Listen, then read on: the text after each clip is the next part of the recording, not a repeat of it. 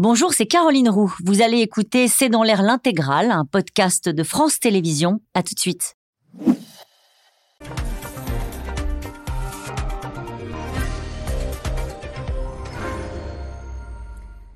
Bonsoir à toutes et à tous. Nous attendons vos questions SMS, Internet et réseaux sociaux pour alimenter notre discussion des échanges de tirs sur le sol russe, un acte terroriste commis par des néo-nazis orchestré par l'Ukraine, dit aujourd'hui Vladimir Poutine, qui parle de saboteurs et estime que des civils ont été visés. Le Kremlin est sur les dents avec cette nouvelle incursion sur son territoire. Mardi, c'est un drone qui a ciblé une installation à 100 km au sud-est de Moscou. Kiev dément de son côté toute implication.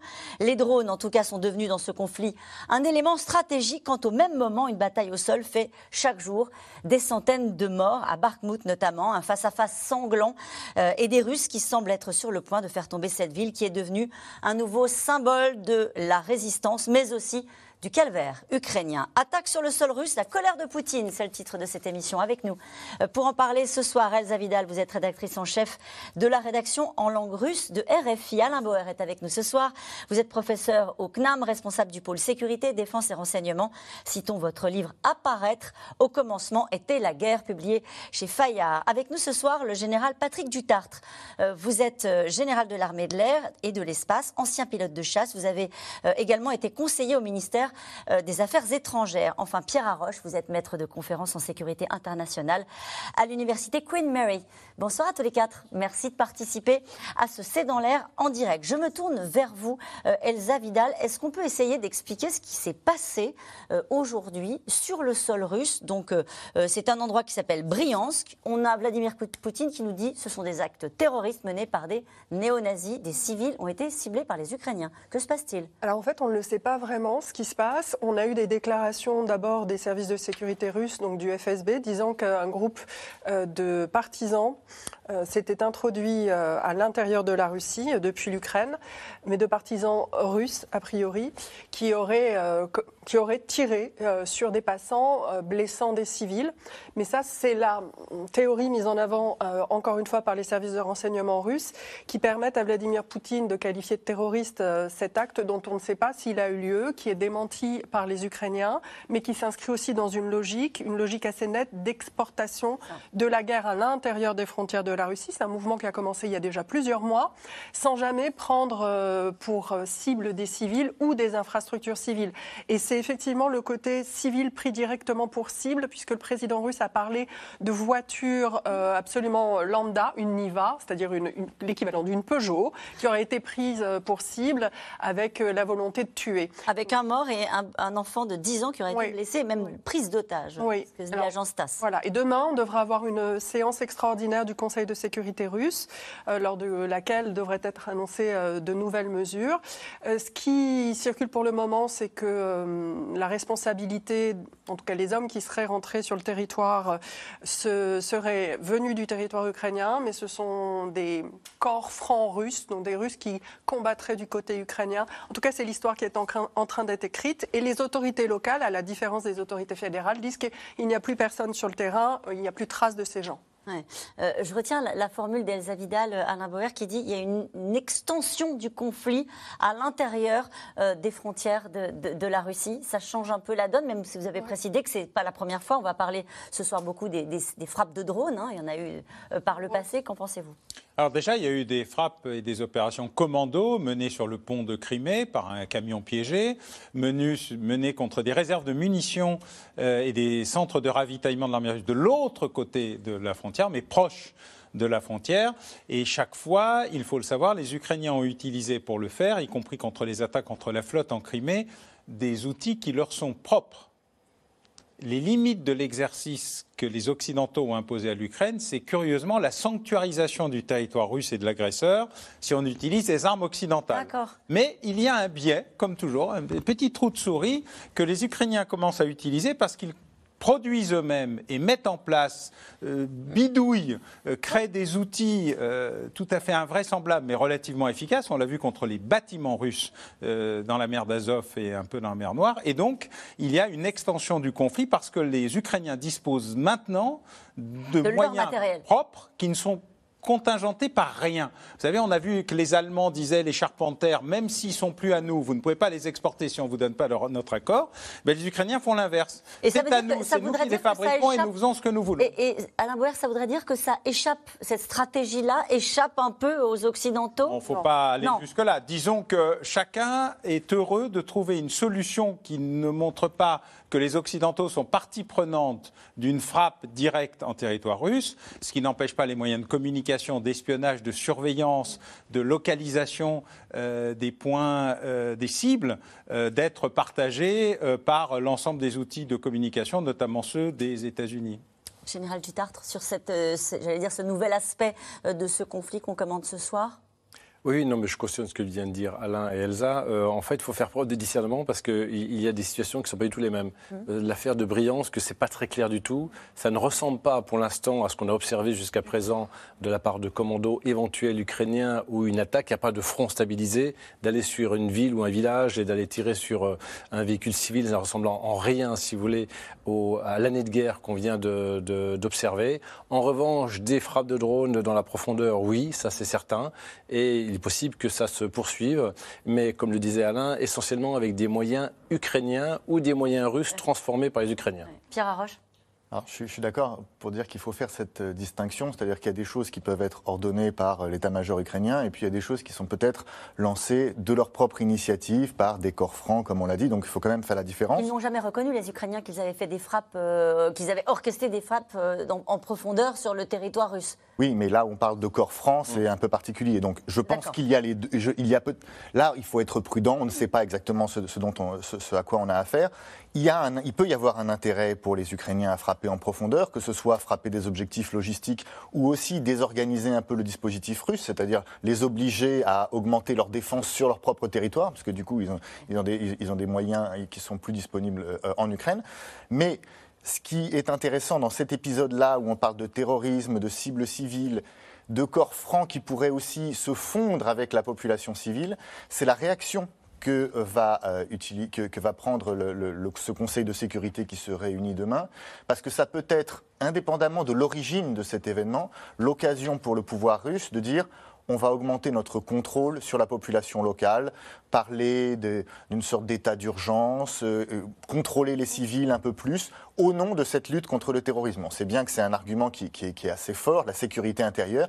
Et donc ça, ça peut être une répercussion, même si à l'origine, ceux qui ont perpétré ça ne sont pas forcément des acteurs majeurs. Ça pourrait être instrumentalisé par le Kremlin pour lui donner la, euh, du, du, du mou, j'ai envie de dire, en tout cas la possibilité de monter encore son, son niveau Voilà, de sur la- mobilisation. sur la lutte de- contre l'ennemi intérieur. Euh, c'est vrai parce que c'est intéressant ce que vous dites parce que euh, en, en préparant cette émission, ce qui m'a étonné, c'est la surréaction de, de- de Vladimir Poutine qui devait faire un déplacement qu'il a annulé, qui a pris la parole très vite Oui. pour condamner ce qui s'est passé, alors qu'en vous, vous écoutant les uns les autres, on n'a pas l'impression non plus que le Kremlin était en danger. Le Kremlin n'était pas en danger. En revanche, je pense qu'il y a aussi à l'intérieur de la Russie euh, la volonté qui ressortait du, dernier discours de Vladimir Poutine de faire porter maintenant euh, une partie du blâme euh, vis-à-vis des échecs en Ukraine, mais aussi euh, d'une forme de trahison, d'une absence de soutien actif des élites, des élites moscovites, qui sont euh, la classe la plus aisée, euh, classe moyenne, etc., dont les enfants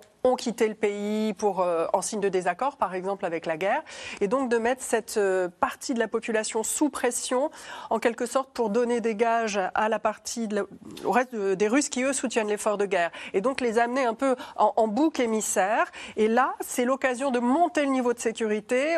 On, voit que Kadyrov a demandé à ce que les familles de ces partisans, s'ils existent, soient punies également, qu'il y ait une punition collective. Il y a des accusations de trahison maintenant qui sont euh, de plus en plus portées. Il y a une série de verdicts qui ont été rendus contre des gens qui se sont manifestés contre la guerre de manière très pacifique, hein, souvent simplement avec des autocollants sur leur voiture.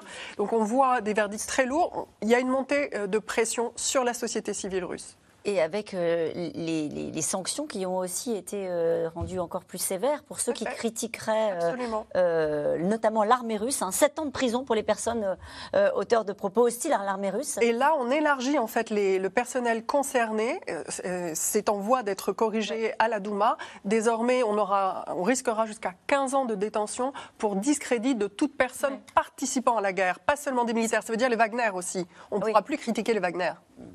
Alain Boer. J'ajoute qu'il y a une troisième dimension qu'il ne faut jamais oublier, et qui date d'il y a 20 ans. La montée au pouvoir de Vladimir Poutine s'est créée autour de trois vrais faux attentats Oui. organisés à Moscou, Absolument. dont un a raté par l'arrestation d'agents du KGB, FSB euh, local, qui euh, organisaient des attentats pour créer la pression à l'intérieur de la population, demander plus de puissance et de sécurité. Et donc, il y a une tradition. Pour ne pas dire que c'est le cas, puisque, comme le disait Pierre, nous ne savons rien, mais il ne faut jamais sous-estimer le fait qu'on reproduit ce qui a si bien marché la fois précédente. Et donc l'organisation de vrais faux attentats, euh, de vrais faux événements qui mobiliseraient ou surmobiliseraient le pouvoir russe pour augmenter la répression, y compris contre une petite fille qui fait un dessin dont le père a été interpellé Oui. euh, parce que le dessin était pacifiste euh, et donc que c'était la démonstration qu'ils étaient tous des opposants. La fille, elle doit avoir 7 ans, je crois. hein. Oui, elle a été mise dans un orphelinat. Ouais, mis dans un orphelinat, le père en prison. Donc je veux dire, il ne faut pas, il faut pas sous-estimer la capacité du pouvoir russe à organiser aussi des événements qui le servent pour justifier une augmentation de la pression et de la répression. C'est parfaitement clair. Ça ne veut pas dire que le Kremlin se réjouit de voir des frappes ukrainiennes ou pas atteindre, et on va en parler dans Voilà. un instant, C'est pour ça qu'il faut des attaques de drones. différencier les deux sujets, Et ben on reparlera de... Bryansk et le reste des opérations. Et c'est ce que nous allons faire ce soir et on reviendra justement sur ces attaques de drones en profondeur, à proximité, en tout cas à 100 km de Moscou. Euh, en tout cas, de cette ville de euh, 73 000 habitants, il ne reste pas grand-chose, presque rien. Bakhmut est devenu l'épicentre d'une bataille sanglante. Les soldats ukrainiens tentent de résister aux assauts russes, mais la supériorité euh, numérique écrasante ne laisse que peu de doute sur l'issue de cette bataille, plus symbolique d'ailleurs que stratégique. Zelensky prépare les esprits et prépare son peuple à la perte de cette ville. Sur place, les Wagner célèbrent déjà leur victoire. Léa Dermidjian et Nicolas Baudry-Dasson.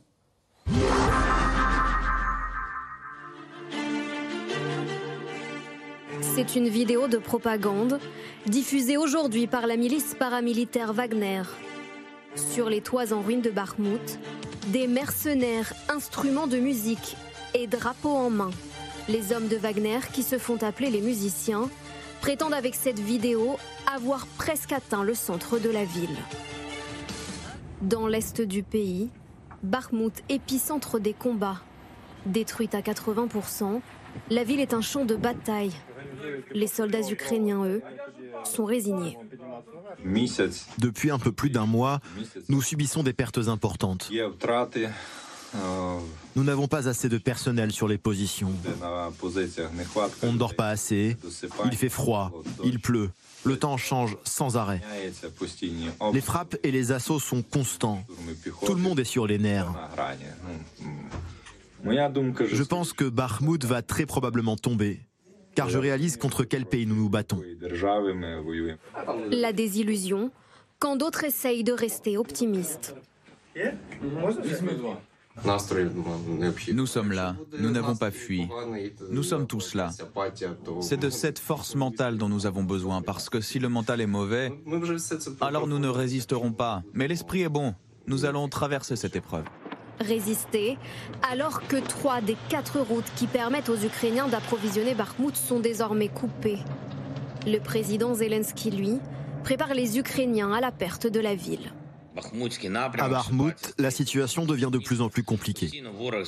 L'ennemi détruit constamment tout ce qui peut être utilisé pour protéger nos positions, pour la fortification et pour la défense.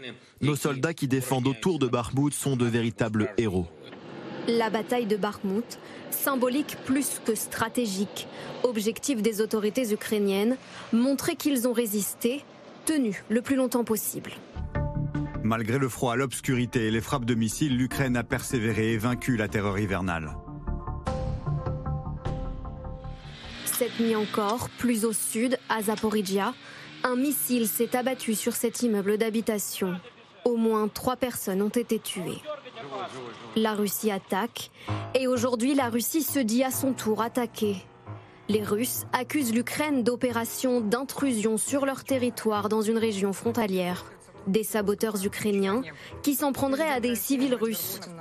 Le maître du Kremlin annule une visite dans le Caucase pour prendre la parole à la télévision. Les soldats russes protègent les gens des néo-nazis et des terroristes. Ils se sont infiltrés dans le territoire frontalier et ont ouvert le feu sur des civils. Ils ont vu que c'était une voiture civile. Ils ont vu qu'il y avait des civils et des enfants assis là à l'intérieur. Et ils ont ouvert le feu sur eux. Bilan selon les autorités, un mort et un enfant blessé. Le gouvernement ukrainien, lui, retourne l'accusation contre les Russes. L'histoire du groupe de sabotage en Russie est une provocation délibérée et classique. La Russie veut effrayer son peuple pour justifier l'attaque contre un autre pays.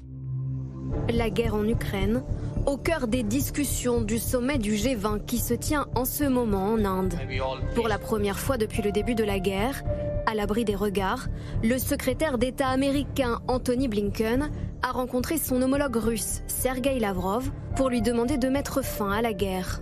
La Russie campe sur ses positions et a trouvé un allié de taille, la Chine. Nous avons unanimement rejeté les tentatives d'ingérence dans les affaires internes d'autres pays, d'imposer des approches unilatérales par le chantage et les menaces. Russie et Chine côte à côte annoncent déjà qu'elles ne signeront pas le texte final du G20. Et nous allons revenir sur cette poignée de main, mais d'abord euh, la situation à Barmouth avec cette question de Morgane dans le Tarn-et-Garonne. Pourquoi les Ukrainiens ne veulent-ils pas abandonner Barmouth Général?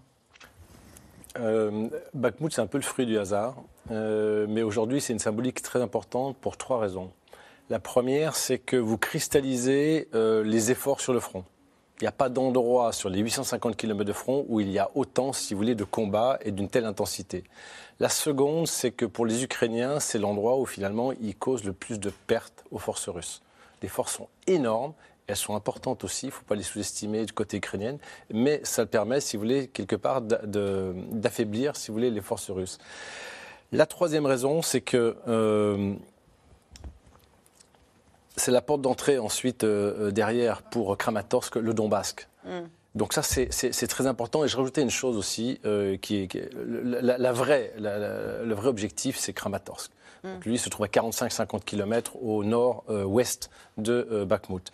Et la dernière chose, c'est essayer de ne pas donner de victoire, entre guillemets, même symbolique, euh, au, gouvernement euh, russe. Ça va être difficile de tenir pour les Ukrainiens. Ça va être extrêmement difficile. Pourquoi? Parce que maintenant, si vous faites un cercle de 360 degrés, ils tiennent quasiment 300 degrés, même 320 degrés du cercle. C'est-à-dire qu'il reste juste une petite porte en fait de sortie qui n'est pas une route principale, qui est une route secondaire par laquelle les ravitaillements arrivaient. Un observateur que je connais bien, qui était encore il y a quelques jours, me disait euh, j'y suis allé euh, quatre fois depuis le début de la guerre. Et la dernière fois où je suis allé, j'ai vu des morts de part et d'autre de cette petite route. Ça veut dire donc que cette route est bombardée. Donc effectivement, on ne voit pas trop, à moins d'une grande surprise ou d'un miracle, le fait que Kramatorsk ne tombe pas, malheureusement. Ce sera forcément lu comme une victoire euh, russe plus symbolique que stratégique. C'est-à-dire que l'armée russe, elle a besoin ben, aujourd'hui en a besoin, euh, Prigogine en a besoin, Wagner en a besoin, Poutine en a besoin, et euh, le président Zelensky et les dirigeants euh, ukrainiens n'arrêtent pas de dire ce n'est pas plus symbolique que ça, nous on résiste au maximum, et à, force raison, effectivement, ils essaient de cristalliser les, les efforts à cette porte-là, mais c'est vrai que ça va être difficile de tenir ce point-là. Pierre Arroche alors, je voudrais revenir sur un terme qu'on emploie beaucoup, y compris dans le reportage, symbolique. Oui. Quand il y a des centaines de morts par jour, c'est pas, pas symbolique. Et c'est aussi stratégique. C'est pas simplement humain. Parce que justement, comme le disait le général, la question c'est quelle est la machine de guerre qui souffre le plus dans l'affaire? Et ça, c'est un enjeu important. Euh, les Ukrainiens ont dit que dans le mois de février, le nombre moyen de morts russes euh, en Ukraine, c'est 800 par jour. 800 par jour, sachant, pour comparer euh, avec le cours de la guerre, au moment où les Russes prenaient par exemple Severodonetsk euh, à l'été dernier, ils étaient plutôt autour de 170 morts par jour, selon ce même comptage ukrainien. Et si vous multipliez 800 morts par jour par 365, c'est-à-dire une année, ça fait la totalité du, de l'armée russe en Ukraine. Donc ça veut dire que c'est un, taux de mortalité qui n'est pas du tout. Vous êtes en train de dire que cette bataille, elle coûte plus à l'armée euh, russe aujourd'hui? Alors, c'est difficile de le dire parce qu'on n'a pas des données mm. très fiables, etc. Mais en tout cas, on peut penser que c'est ça un calcul important des Ukrainiens. C'est-à-dire effectivement saigner à blanc l'armée russe. Les Russes se focalisent là-dessus. Mm. Mais alors pourquoi ils insistent sur cette ville? Ça fait, ça fait des mois qu'ils sont là-dessus et ils progressent mètre par mètre peut pas dire que pour une armée progresser de mètre en mètre pendant des mois pour prendre une petite localité qui en elle-même n'a pas un gros avantage, soit une grosse victoire. Et puis, en plus, la façon dont ils le font, c'est-à-dire qu'ils ne le font pas d'une façon économe, ils le font avec des, des, des, des, des attaques massives d'infanterie. C'est-à-dire que... En sacrifiant les hommes. Voilà, parce que, en gros, ils, ont des problèmes logistiques. C'est d'ailleurs un élément important, c'est que comme les Ukrainiens sont capables de frapper dans la profondeur, comme on l'a dit, de détruire leur, leur, leur, euh, leur dépôt logistique, ils ne sont pas capables d'avoir la logistique près, proche du front qui peut leur donner de l'essence, du matériel, des véhicules pour être bien équipés sur le front. Donc en fait, sur le front, la seule ressource qu'ils ont en abondance, ce sont des hommes. Typiquement, on connaît l'affaire de Wagner qui va recruter, qui allait recruter jusque dans les prisons. Et donc, qu'est-ce qu'ils font? Ils lancent des vagues successives d'hommes qui se font, qui sont peu entraînés, qui se font massacrer. Et puis, à la deuxième, à la troisième vague, ils avancent. Donc, c'est une façon d'avancer qui est catastrophique en termes de, de coûts humains et qui n'avance pas énormément. Donc, est-ce que c'est vraiment une victoire? On peut franchement en douter.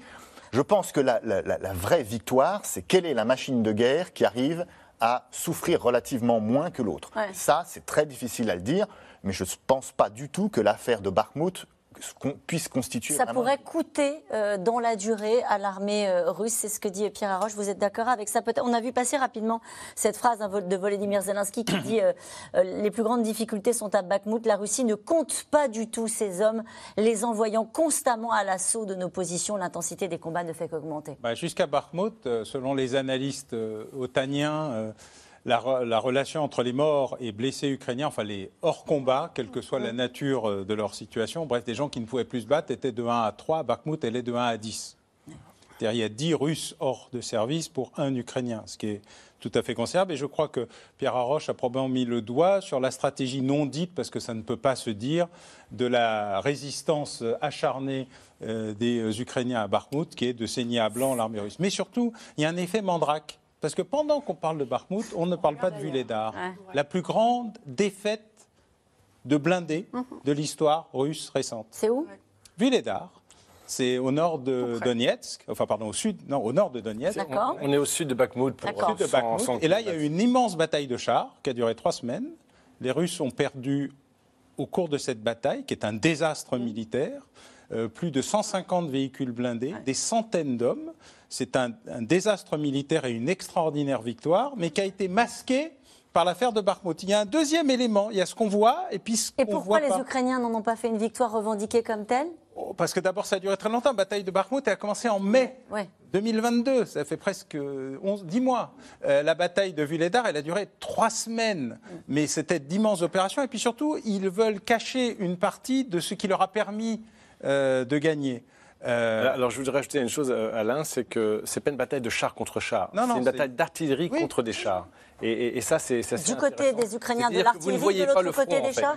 Oui. C'est ça oui, c'est ça. C'est-à-dire c'est des armes de haute précision, comme le dit très justement Alain, qui sont tombées du côté de Volédar, avec beaucoup de renseignements, beaucoup de précision, des mines anti-chars, en fait, qui durent qu'une journée. Enfin, il y, a toute une... Mais c'est intéressant ce que vous dites l'un et l'autre. Ça veut dire qu'on aurait tort de penser, euh, avec nos yeux à nous, en regardant ces cartes-là, et vous avez raison, on se permet parfois de dire c'est victoire symbolique, des fêtes symboliques, alors qu'ils risquent euh, leur peau sur le terrain.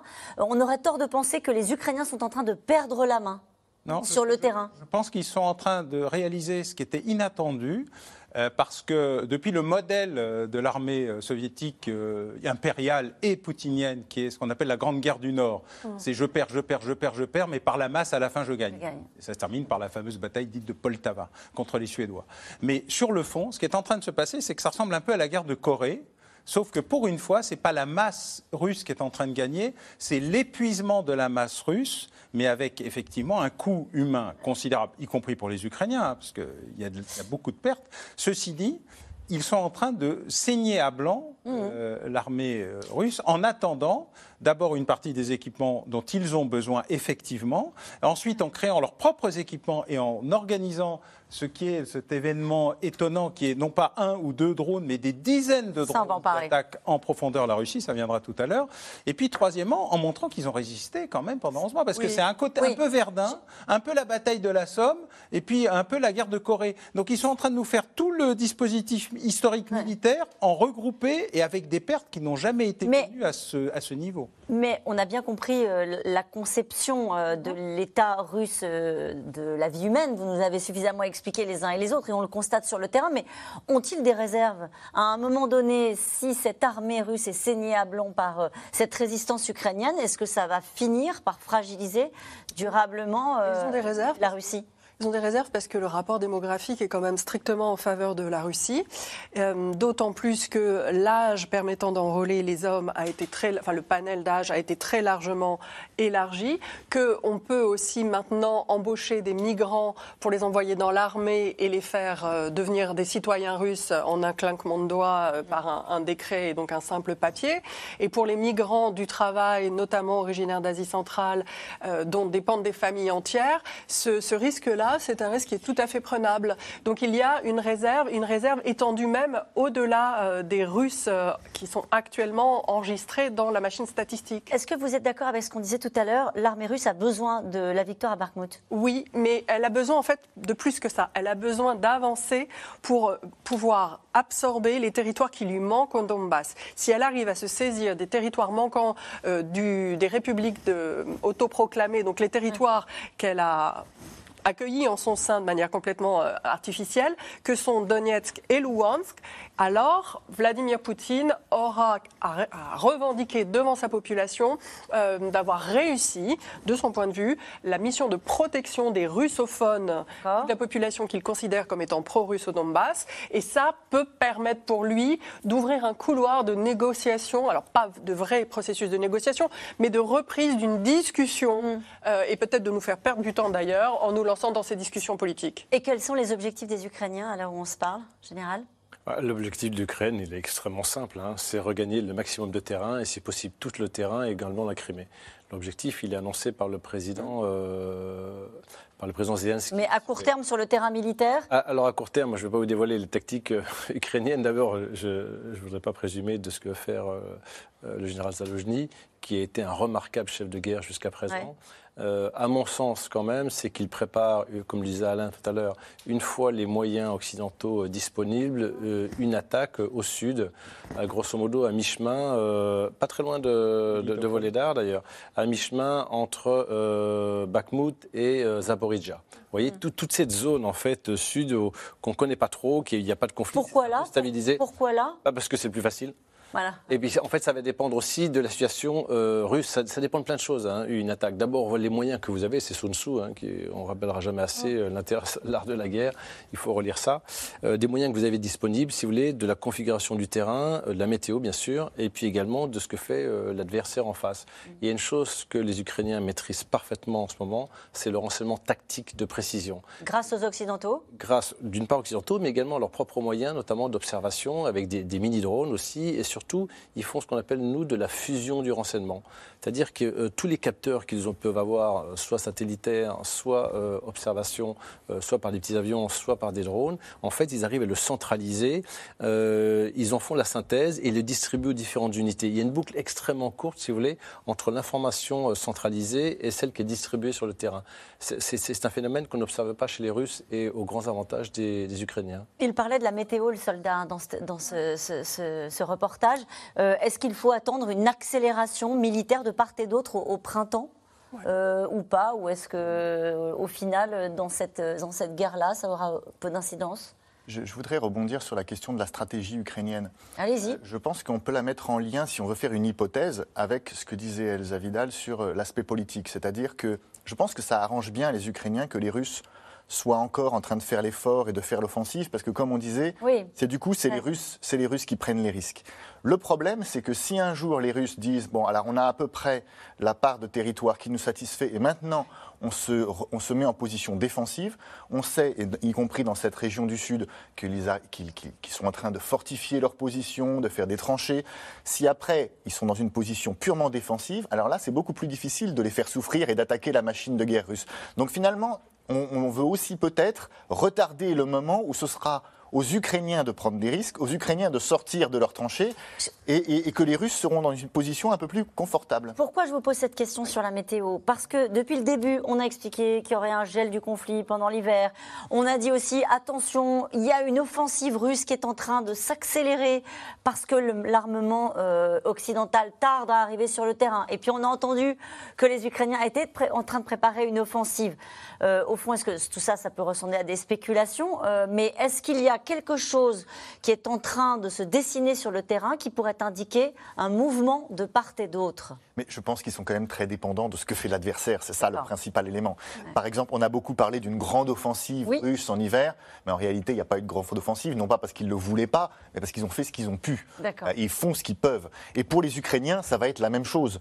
Ils pourraient idéalement vouloir euh, lancer une grande offensive et reprendre, mais bon, là aussi, c'est difficile. Donc c'est pour ça que je, je, pense que entre eux, c'est pour le coup, voilà, c'est plus Clausewitz là pour le coup, c'est la guerre en tant qu'interaction. On est on est dépendant de, euh, de, de ce que fait l'autre, et c'est d'abord ça qui, qui, est la contrainte plus que ce qu'on a envie de faire. Qu'on peut en, stratège imaginer à plat sur, sur des cartes. On, a un comportement qui est quand même en grande partie dicté par ce que fait l'autre, y compris par les anticipations d'autres. Par exemple, on peut avoir envie d'attaquer à un endroit, on se dit c'est un point intéressant stratégiquement, oui, mais c'est là où l'ennemi fait ses fortifications. En tout cas, ce que vous nous avez dit, ce que je retiens aussi, peut-être euh, votre avis, Elsa Vidal, sur ce que vient de dire Pierre Arroche, c'est que ce que redoutent aussi peut-être les Ukrainiens, c'est à un moment donné où le moment où les Russes vont dire on fige la ligne de front, ça nous va, maintenant à vous de jouer. Ah oui, il y a une course de vitesse définitivement, et c'est aussi toute la question euh, de l'avantage technologique attendu de nos livraisons euh, d'armement pour permettre de contourner effectivement les, les projets stratégiques russes. Mais ça, effectivement, de ce point de vue-là, nous sommes la variable d'ajustement et la variable la plus cruciale en ce moment pour, pour ce qui est de cette Moi, je ne partage pas totalement ça parce ah que euh, non, non, mais euh, je comprends ce que vous dites, mais au niveau de la position défensive, regardez bien ce qui s'est passé du côté de Kherson.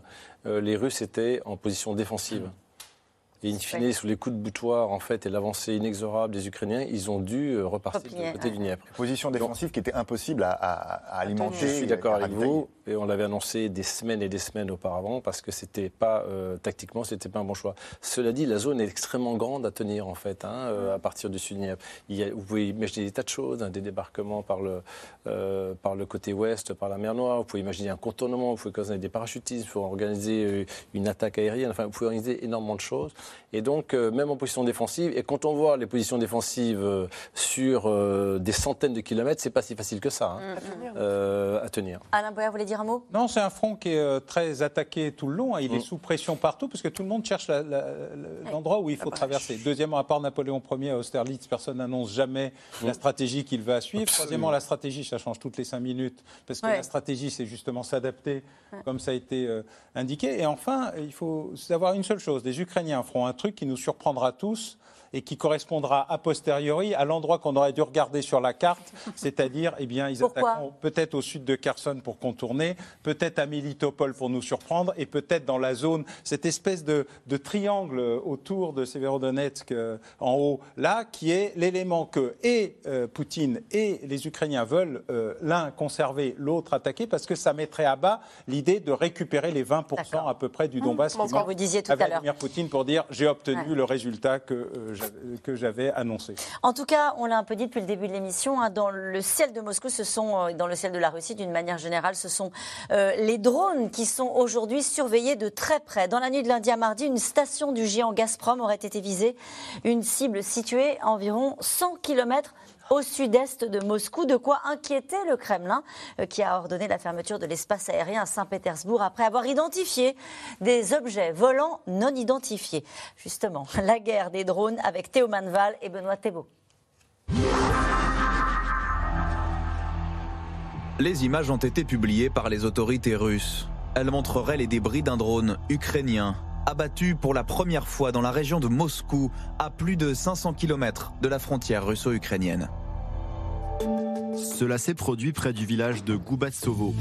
La cible était probablement une installation d'infrastructures civiles. Elle n'a pas été endommagée. Le FSB et les autres autorités compétentes gèrent la situation. Goubastovo, à une centaine de kilomètres au sud-est de la capitale russe. Le village abrite cette station du géant gazier Gazprom, ciblée selon Moscou, qui ces derniers jours assure faire face à une vague d'attaques de drones ukrainiens dans les régions près de la frontière, ainsi qu'en Crimée annexée. Une tentative d'attaque massive de drones par le régime de Kiev sur les installations de Crimée a été déjouée. Six appareils ukrainiens sans pilote ont été abattus par les systèmes de défense aérienne. Quatre autres ont été mis hors service au moyen de la guerre électronique. Il n'y a ni victime, ni destruction au sol. Info ou intox, ce ne serait pas la première fois que Kiev mène de telles attaques. Mais faut-il y voir un nouveau front à l'heure où son armée recule dans la région de Bakhmut? Depuis le début du conflit, en tout cas, la guerre des drones bat son plein. Les appareils turcs Bayraktar ont permis à l'Ukraine de couler des navires russes. Et les drones plus légers sont devenus si stratégiques qu'ils ont désormais leurs unités spécialisées. Piloter un drone, c'est presque comme un jeu. Déterminer l'emplacement de l'ennemi est la tâche principale. Afin de mieux pouvoir ensuite guider les tirs d'artillerie quand ce ne sont pas les drones eux-mêmes qui remplacent les obus, comme ici au-dessus d'une tranchée russe. Dans leurs ateliers, de nombreux volontaires ukrainiens transforment ces engins bon marché en petits bombardiers. Ici, dans mon unité, je m'occupe des explosifs. C'est ma responsabilité. Les drones kamikazes sont beaucoup plus précis qu'une unité d'artillerie, car ils utilisent des coordonnées pour l'attaque. Si l'artillerie doit tirer 5 à 10 fois pour infliger des dégâts à une cible, avec les drones kamikazes, il suffit d'un seul drone pour toucher la cible. Et l'armée russe n'est pas en reste, utilisant, elle, les Shahed, des drones kamikazes iraniens, eux aussi bien moins chers que des missiles de croisière. Fourni par Téhéran, Moscou en aurait déjà utilisé plus de 650 depuis le début de la guerre, aux grandes dames de Kiev. La question est de savoir pourquoi la communauté internationale reste silencieuse, pourquoi elle donne son consentement silencieux au fait que la Russie, l'agresseur, que tout le monde combat, puisse être aidé de cette façon? Pour protéger son ciel des drones, moins détectables que les missiles, l'armée ukrainienne s'en remet depuis peu à des unités de volontaires. 80 hommes, chasseurs de drones. On a reçu l'ordre de se mettre en position et de commencer à tirer sur des cibles volantes le 10 octobre. Ces hommes veillent sur Kiev toutes les nuits. Avec les moyens du bord, leur mitrailleuse date d'avant la Seconde Guerre mondiale. Le mauvais côté de cette arme, c'est qu'elle n'est pas fiable. Parfois, elle s'enraye. Mais la bonne chose, c'est qu'elle est vraiment très précise, au point de pouvoir tirer 20 balles exactement au même endroit. Un arsenal rustique qui a tout de même réussi à atteindre plusieurs fois ses cibles. J'ai personnellement participé à l'abattage de trois Shahed. Le premier volait de jour, donc il était bien visible. Les deux autres, c'était de nuit. Nos collègues ont braqué des projecteurs et nous les avons abattus avec la mitrailleuse. Bientôt, son type de cible pourrait changer. Selon des médias allemands, un fabricant chinois se serait proposé à Moscou pour fournir à son tour des drones. Pierre Arroche, votre réaction à ce reportage, c'est vrai que c'est une guerre. Euh, euh, au fond, on a à la fois la guerre avec les chars et, euh, et la chair à canon, comme vous nous disiez tout à l'heure à Bakhmut, et de l'autre côté, une guerre de cyber et une guerre où on utilise des drones. Oui, alors la guerre de drones, ce qui est intéressant, et je trouve que c'est utile dans le reportage de rappeler le coût euh, d'un drone ou d'ailleurs le coût de la réaction, c'est-à-dire que d'utiliser éventuellement des, mitrailleuses bon marché qui, qui sont très anciennes, c'est que c'est un élément, indépendamment de la question de savoir si avec un drone on arrive à détruire l'objectif, déjà le fait de mobiliser l'armée adverse, de mobiliser éventuellement euh, des moyens assez sophistiqués pour protéger mhm. des cibles, eh bien ça, ça a aussi un coût militaire. Et ça, c'est un des objectifs euh, très probablement des, des, des, bombardements russes euh, sur l'Ukraine. C'est pas simplement d'atteindre des infrastructures qui désorganisent la société, la production ukrainienne, mais c'est aussi d'obliger les Ukrainiens à placer autour de leur ville, autour de leurs centrales électriques, autour de leurs infrastructures, des moyens qui ne sont pas sur le front. L'inverse est vrai aussi, du coup. Voilà, et l'inverse euh, peut être vrai aussi. En Crimée, ce qui s'est passé. alors en Crimée ou sur le territoire russe, c'est-à-dire que montrer qu'on est capable d'envoyer un drone sur une ville russe, même si on n'arrive pas à détruire grand-chose, ben, on oblige peut-être les, Russes à, se redéployer un petit peu. Et puis la, question, c'est aussi le coût euh, des armes qui sont utilisées. Si vous, si vous attrapez un drone à, à 20 000 dollars avec une batterie antiaérienne qui envoie des missiles à 150 000 dollars, en fait, c'est vous qui avez perdu. Là, on voit que ça se fait avec un alors, si on arrive moyen rudimentaire. Alors, si on arrive à les avoir avec des moyens rudimentaires, c'est bien. Généralement, quand on protège des infrastructures critiques, on ne peut pas se contenter de ces moyens rudimentaires. C'est pour ça que c'est un élément, c'est un élément crucial. Mhm. Sur les drones, Alain Boer Non, je crois qu'on est en train de vivre le concours l'épine du drone. Euh, parce que sur le terrain ukrainien, on a à peu près tout, euh, des éléments extrêmement euh, sophistiqués, le Reaper américain, des, drones qui valent des dizaines de millions de dollars, la, remarquable démonstration turque des Baraktiar qu'on avait vue, mais sans bien comprendre ce qui se passait en Azerbaïdjan contre les Arméniens et en Libye contre le général Haftar, qui et au des drones et au Donbass. En 19, en 21. Voilà, mais on a vu arriver ça et on s'est dit euh, comment ça, les Turcs ont une industrie du drone, elle est tellement à la fois sophistiquée et pas chère mhm. qu'ils sont en train de bouleverser le, marché. Et puis, on a vu apparaître une industrie ukrainienne du drone, une vraie industrie. Alors, ça a commencé par du bricolage, c'est-à-dire euh, un petit bout de drone bon marché euh, venu d'ici, de là ou d'ailleurs, auquel on rajoutait d'autres morceaux, etc. Et maintenant, on a une industrie du drone ukrainien. Et d'ailleurs, euh, les drones en question qui ont une portée de plus de 800 km, donc ce sont des drones à la fois très véloces et ayant une forte autonomie, sont des purs produits ukrainiens de Ukrejet, qui vient de lancer ses premières opérations. Et ce ne sont pas quelques drones qui ont survolé la Russie, c'est plusieurs dizaines de drones. Et ce sont ceux-là même qui sont utilisés pour aller frapper en Russie. Oui, c'est une opération massive, de la même manière qu'ils avaient fabriqué euh, des euh, drones euh, navals, mm. dont on parle moins là, mais qui ont détruit directement euh, des, des, le Moskva et, quatre autres bâtiments russes qui ont été plus ou moins euh, atteints dans une attaque contre la Crimée, justement. Cette question qui nous est posée par euh, Raymond, en Suisse. Euh, la Russie bombarde des villes d'Ukraine. Pourquoi l'Ukraine ne pourrait-elle pas bombarder la Russie? Parce que ce serait un acte d'agression et pour l'instant, l'Ukraine a notre soutien dans la mesure où elle se défend. Et c'est en quelque sorte les garanties que nous lui avons demandées avant de céder à ces différentes demandes pour qu'on lui fournisse des, des armements un peu plus sophistiqués, c'est qu'à chaque fois, elle n'utilise pas ces armements pour viser des infrastructures civiles.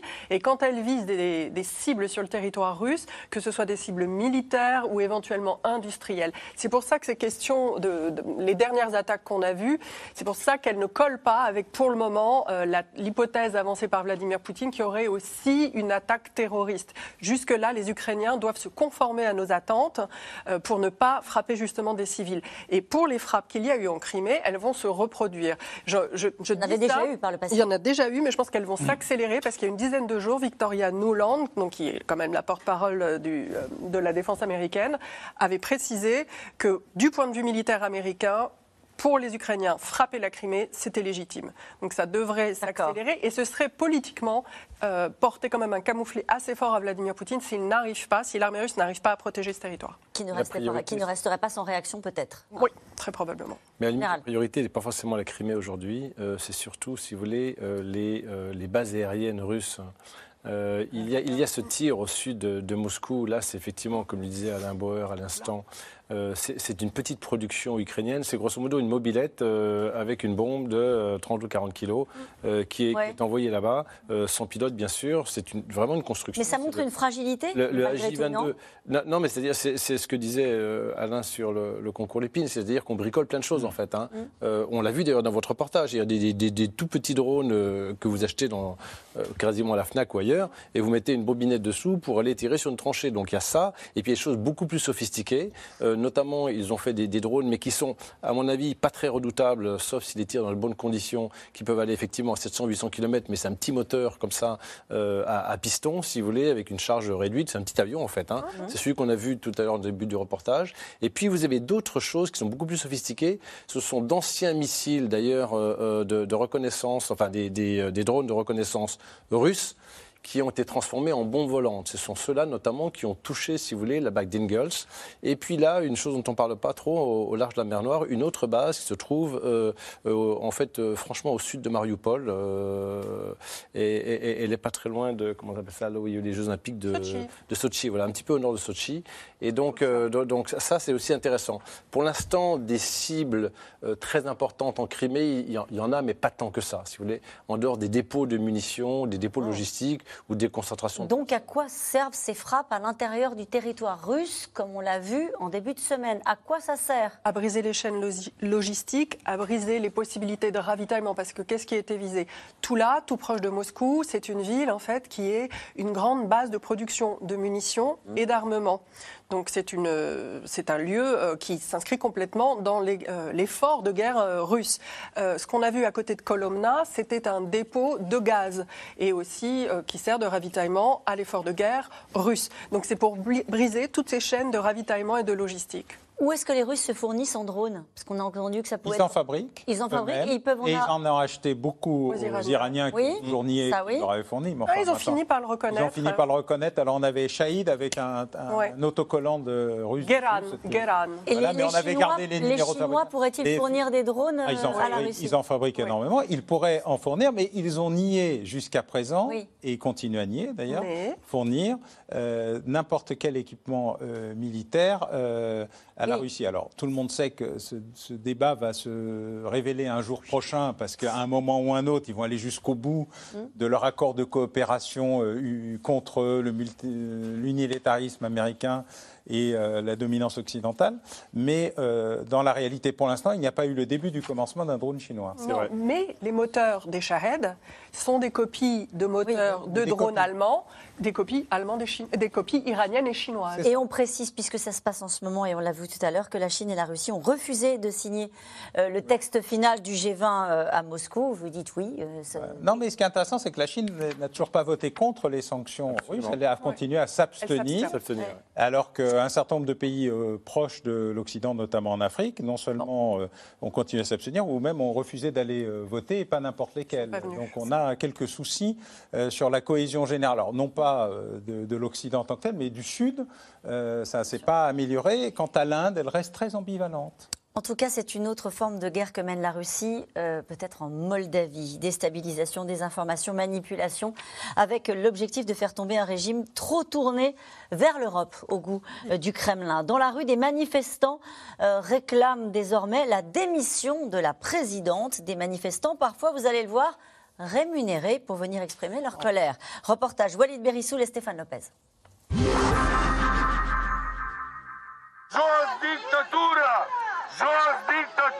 La même scène se répète chaque semaine sous les fenêtres de la présidence moldave.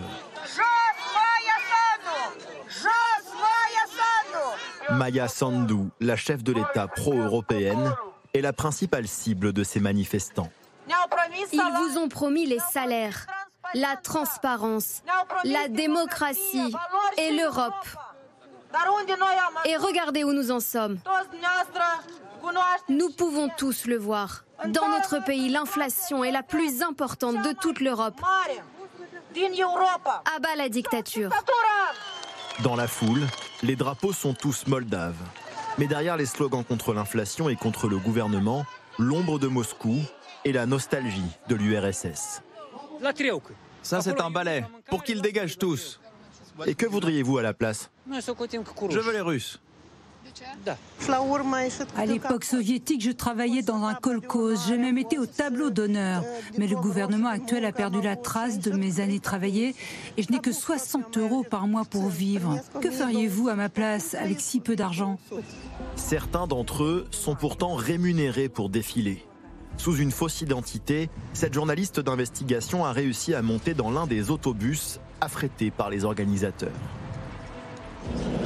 Tu sais combien ils vont nous payer À peu près 20 dollars. Et si c'était une arnaque Non, c'est pas une arnaque. Moi, je l'ai fait plusieurs fois. Ils vont te payer, ne t'inquiète pas.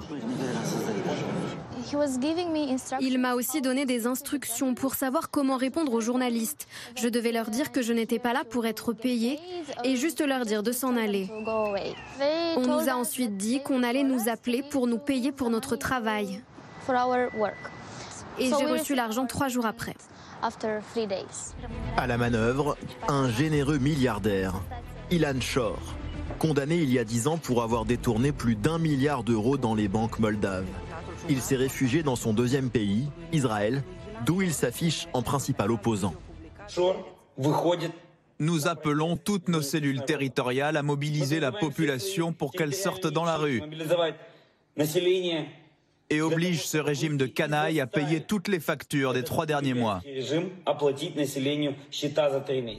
Selon le Washington Post, Ilan Shor est surnommé le jeune dans des documents internes au FSB russe, un partenaire de confiance pour Moscou.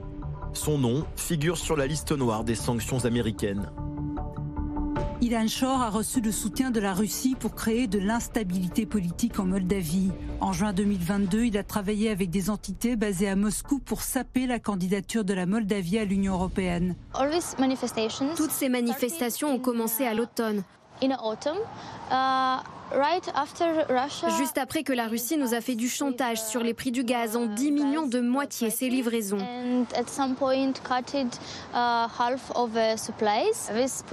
Ces manifestations font clairement partie d'une guerre hybride que la Russie mène ici en Moldavie. Pour la Moldavie, la menace ne vient pas que de l'intérieur. Là, ce sont nos voisins, la Roumanie et l'Ukraine. Et sur tous ces points, la frontière que nous gardons, c'est celle qui nous sépare de la guerre. Le pays craint particulièrement des infiltrations d'agents de l'étranger, comme ce groupe de hooligans serbes, posant ici avec les couleurs de la Russie, expulsés de Moldavie après avoir été repérés sur les réseaux sociaux. Notre travail de renseignement en amont nous a permis d'identifier ces individus ou ces groupes qui ont des liens traditionnels, culturels ou politiques avec la Russie.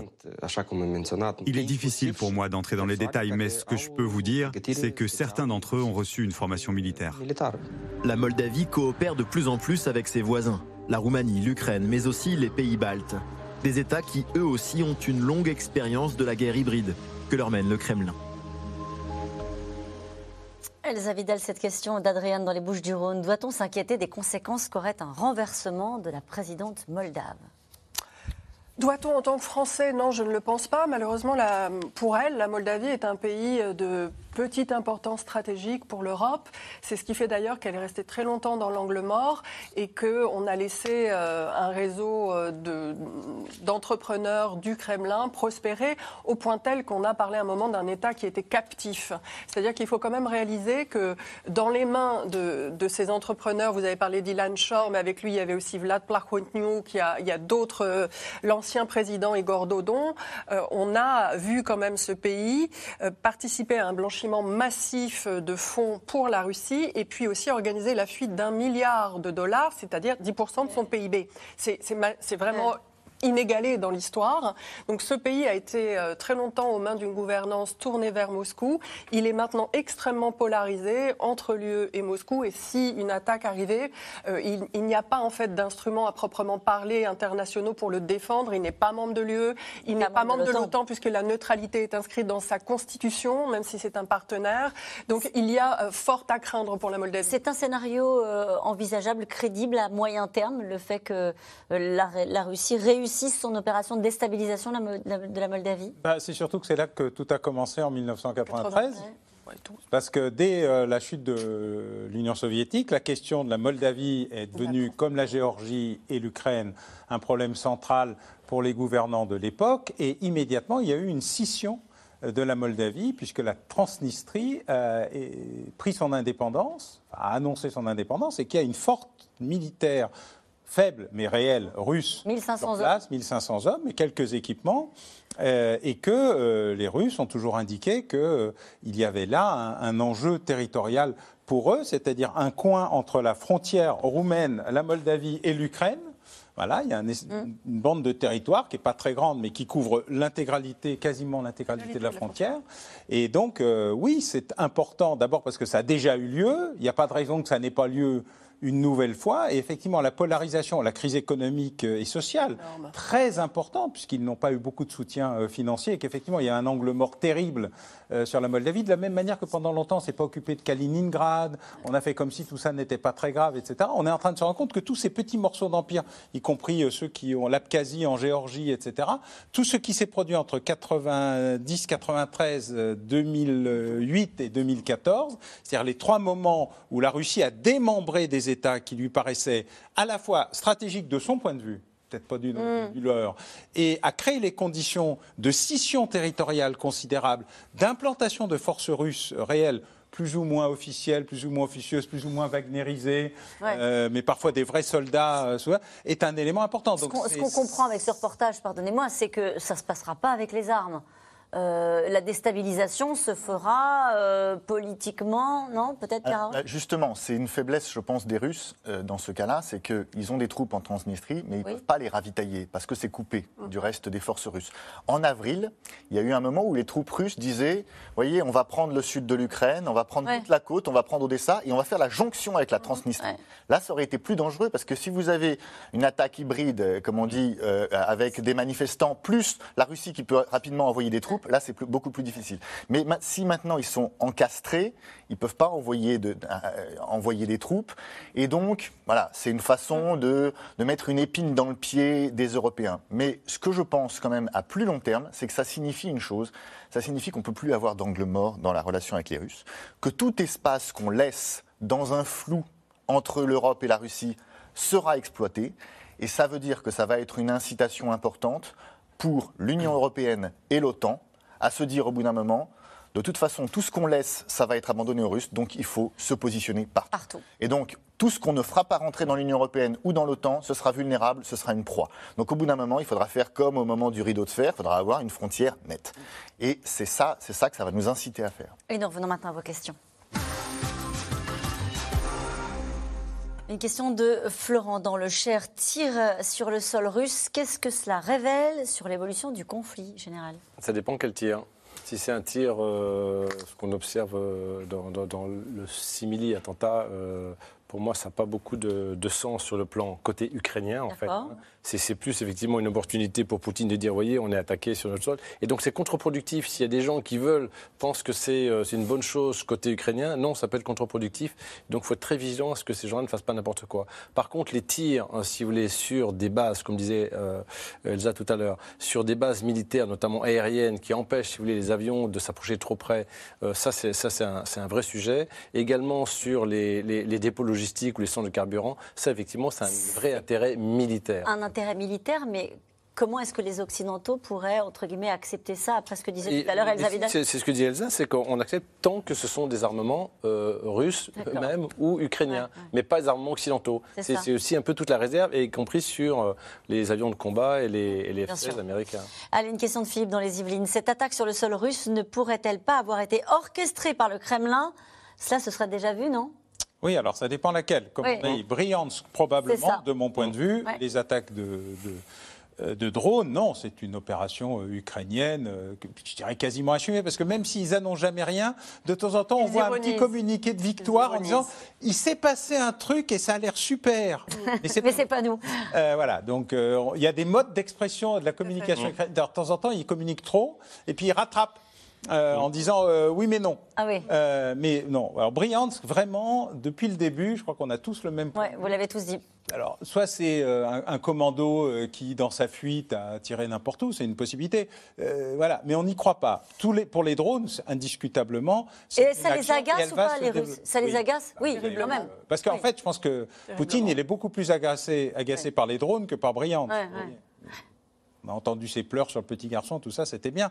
Mais sur le fond, il est très ça parce que son territoire n'est plus euh, souverain ni invulnérable, alors même qu'un des paradoxes du soutien occidental, c'était sanctuariser l'agresseur, en disant tu as le droit de te défendre aux Ukrainiens, mais tu n'as pas le droit d'attaquer. Et puis euh, maintenant, il y a l'option, tu as le droit d'attaquer si avec tes propres équipements, plus l'option, tu as le droit d'attaquer la Crimée, même si jusqu'à présent, il y avait une sorte d'incertitude, parce que la Crimée est intégrée depuis 2014, ce n'est pas une opération de cette année, ça fait déjà huit ans qu'il y a un processus. Voilà. Mais je crois qu'effectivement, il y a là un, un événement particulier et que euh, ça, ça, a beaucoup agacé les Russes. Euh, cette question de Pierre en Gironde. Les Ukrainiens pourront-ils contenir la poussée russe après la prise de Bakhmut Nul ne le sait et ils se préparent à éventuellement évacuer. Ce qui, on leur laisse toute initiative pour juger de la situation et de la gravité de la situation. Ce qu'il faut qu'ils évitent, c'est que les Russes puissent prendre le reste des territoires du Donbass qui leur manquent. Euh, Allez-y, général. Non, non, je veux dire qu'il y a derrière Bakhmut, euh, Bakhmut c'est vraiment l'avancée de, de, la zone de défense ukrainienne, mais il y a plusieurs lignes de, front qui sont organisées, tout en fait déjà prévu. Et, euh, et, en fait, ça vient aussi également de 2014, hein, parce qu'on euh, on n'était pas très loin en fait du front. Donc les Ukrainiens sont très très bien organisés là-dessus, mais il faut rester très vigilant. Pour l'instant, il n'y a pas d'inquiétude sur le sujet, même si Bakhmut, effectivement, risque de, de tomber. Les assauts constants de soldats russes envoyés à la boucherie vont-ils trouver leurs limites? Une question de Gérard en Haute-Vienne. Vous nous disiez, c'est intéressant, hein, c'est une stratégie peut-être même pas forcément assumée de la part des Ukrainiens de rester à Bakhmut parce que c'est très coûteux en hommes, en vie humaine pour l'armée russe. On a dit tout à l'heure, ils ont de la réserve, c'est mm. vrai, mais au bout d'un moment, même la réserve a ses limites. Comme je vous disais, si vous calculez que euh, à ce rythme, alors évidemment c'est une projection un peu théorique, mais qu'à ce rythme il y a plus d'armée russe dans un an, euh, 300 000 hommes, on peut pas même même une centaine de milliers d'hommes par an, on peut pas se le permettre. Donc effectivement, ça a forcément ses limites ce, ce système. Et puis ça a un enjeu démographique. La Russie est en train de mourir. Entre les jeunes qui ont fui, hum. les jeunes qui sont morts, elle vient de régler un problème qui est exactement le creux démographique qu'on a vécu en, après 14-18, c'est-à-dire un effondrement démographique. Elle était déjà très mal mhm. euh, en simple linéarité. Là, elle est en train de se, suicider. Donc il y a d'autres aspects euh, dans cette affaire, mais effectivement, euh, la saignée est telle d'ores et déjà que la Russie vient de sceller une forme de destin euh, de, sa, de, son renouvellement démocratique. Dès juin, il y aura de nouveaux appelés. Dès juin, il y aura, les 140 000 du, deuxième appel, du, deuxième appel, de la conscription. Et c'est pour ça que vous nous expliquiez tout à l'heure qu'ils donnent si facilement la nationalité russe à tous ceux qui veulent se combattre. On a parlé des prisonniers, mais on donne aussi la nationalité à tous les migrants d'Asie centrale qui souhaiteraient s'enrôler, tous les migrants extérieurs. Et je rappelle, puisqu'on ne le sait pas, que la Russie est le deuxième pays de migration au monde après les États-Unis. Donc on, ne s'imagine pas, mais il y a un flux constant de travailleurs qui arrivent en Russie. Quand les chars lourds promis à l'Ukraine arriveront-ils et pourront-ils vraiment faire la différence sur le front, Général Dutartre? Oui, c'est pas neutre du tout. Alors d'abord, il y a quelques-uns qui sont pas loin ou qui sont déjà arrivés, hein, notamment les MX-10 euh, RC français, hein, qui devaient être arrivés en fin de semaine. Donc je pense qu'ils sont pas très loin du, territoire de Kiev. Ça dépend si les, Ukrainiens sont allés chercher ou pas à, l'endroit stratégique. Les léopards, il y a les, premiers léopards sont en train d'arriver sur le territoire, mais il faut attendre d'avoir une certaine euh, masse, si vous voulez, un peu consistante pour pouvoir organiser une attaque grâce à ces. C'est à partir de combien de chars qu'on a une masse consistante? Ce serait bien d'avoir une centaine, même si, euh, même si le, le, chef d'état-major euh, ukrainien parlait de 300, mais entre 80 et 100, on peut quand même faire des choses euh, intéressantes, surtout pour une contre-attaque. Et pourront-ils faire la différence sur le front? C'était la deuxième partie de la question. Oui, s'ils sont suffisamment nombreux. oui, parce que le gros avantage, si vous voulez, des, notamment des léopards ou même des amis d'ICRC, c'est leur très grande précision mm.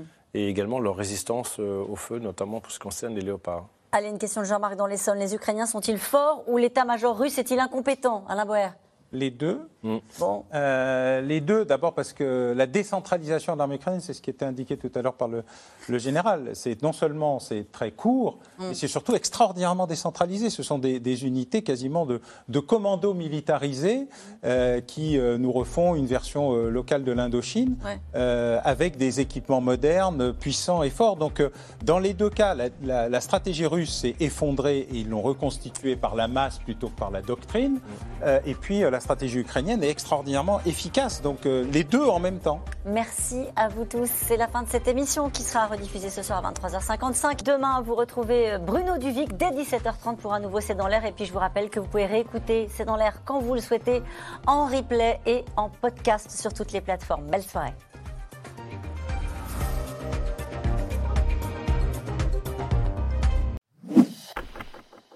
Merci d'avoir écouté C'est dans l'air. Comme vous le savez, vous pouvez désormais écouter l'intégrale, mais aussi l'invité ou vos questions à nos experts. Tous ces podcasts sont disponibles gratuitement sur toutes les plateformes de streaming audio. Et pour le replay vidéo, c'est sur France.tv, bien évidemment. À bientôt.